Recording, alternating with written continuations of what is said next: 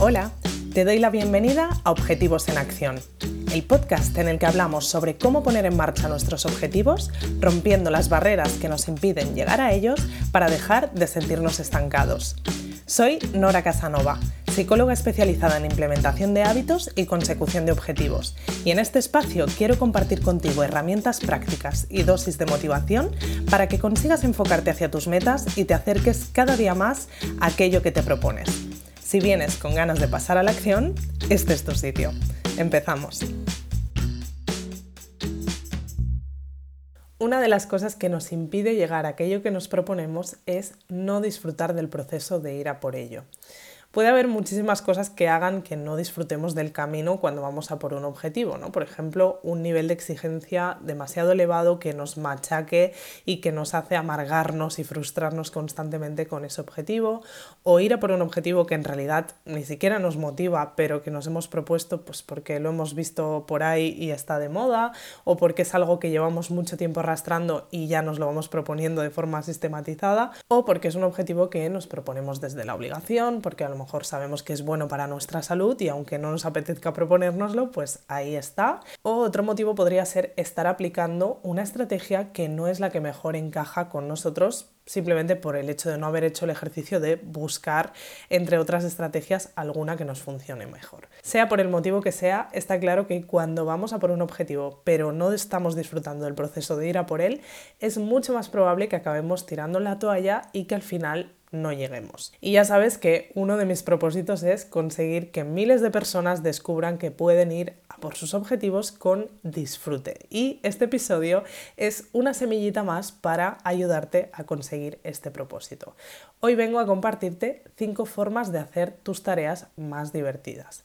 Recuerda que al final, cuando nos proponemos un objetivo a un largo plazo, se convierte en pequeñas tareas o acciones que hacemos en el día a día que nos van acercando a ese objetivo.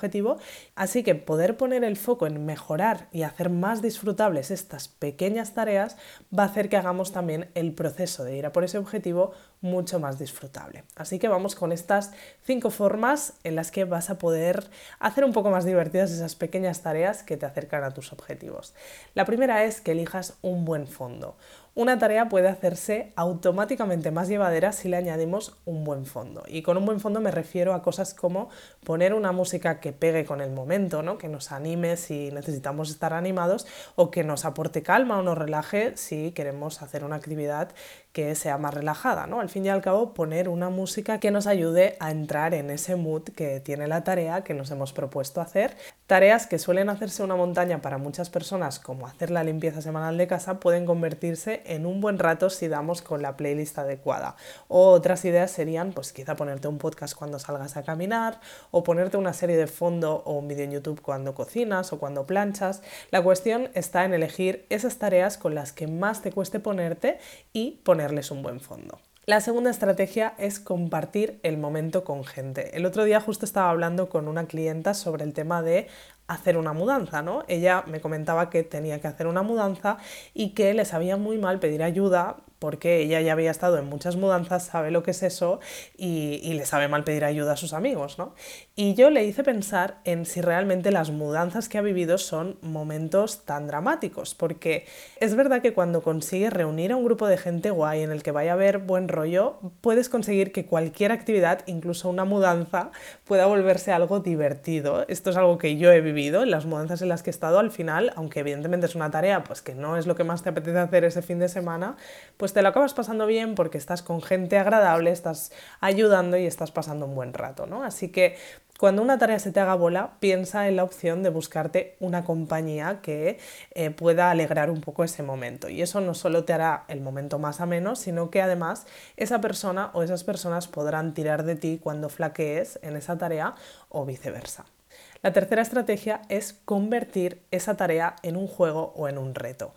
Los retos al final son al fin y al cabo una forma diferente que te hace salir de tu zona de confort un poco y que te hace ver algo concreto que sueles hacer de una determinada manera como un juego o como algo que puedes hacer de forma distinta. Sabes que de forma limitada te estás proponiendo conseguir X y eso te anima a poner ese extra de esfuerzo para conseguirlo. Esto lo puedes aplicar a modo de reto más largo, tipo, pues por ejemplo, dejar el balcón limpio y ordenado antes de que acabe el mes, o con alguna tarea más concreta, tipo, me pongo una canción que dure tres minutos y en ese rato voy a intentar dejar el máximo de orden posible en mi escritorio. Incluir ese modo de juego a las tareas así más cotidianas que nos suelen aburrir más en nuestro día a día puede hacer que lo pasemos mejor haciéndolas y que además hagamos ese extra de esfuerzo porque sabemos que es en un momento puntual que simplemente lo estamos poniendo en práctica de esta manera. La cuarta estrategia es que le añadas alguna novedad. Busca la forma de hacer las tareas más repetitivas de tu día a día que haces porque tocan pero que te aburren un poquito más dinámicas añadiendo algún factor nuevo de vez en cuando. Por ejemplo, cambia el olor del jabón que utilices para fregar los platos cada vez que compres uno nuevo.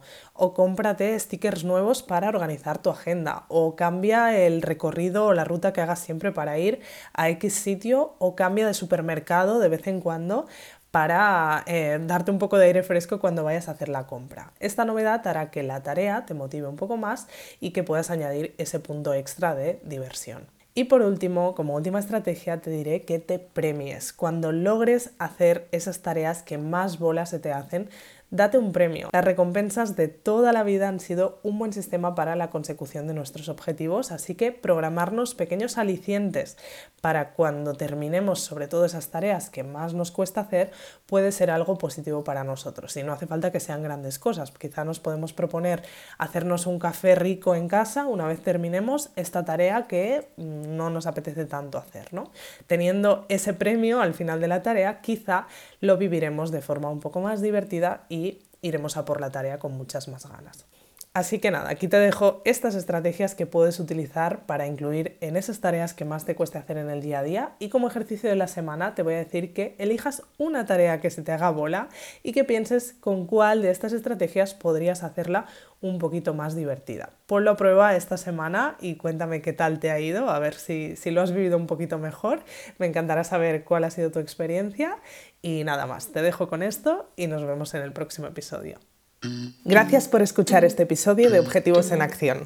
Si quieres seguir trabajando en tus objetivos y sobre todo ponerte en marcha con ellos, te espero en noracasanova.com donde podrás suscribirte a Objetivos Comunes, la comunidad en la que trabajar en tus metas como nunca lo has hecho antes. Nos vemos en el próximo episodio.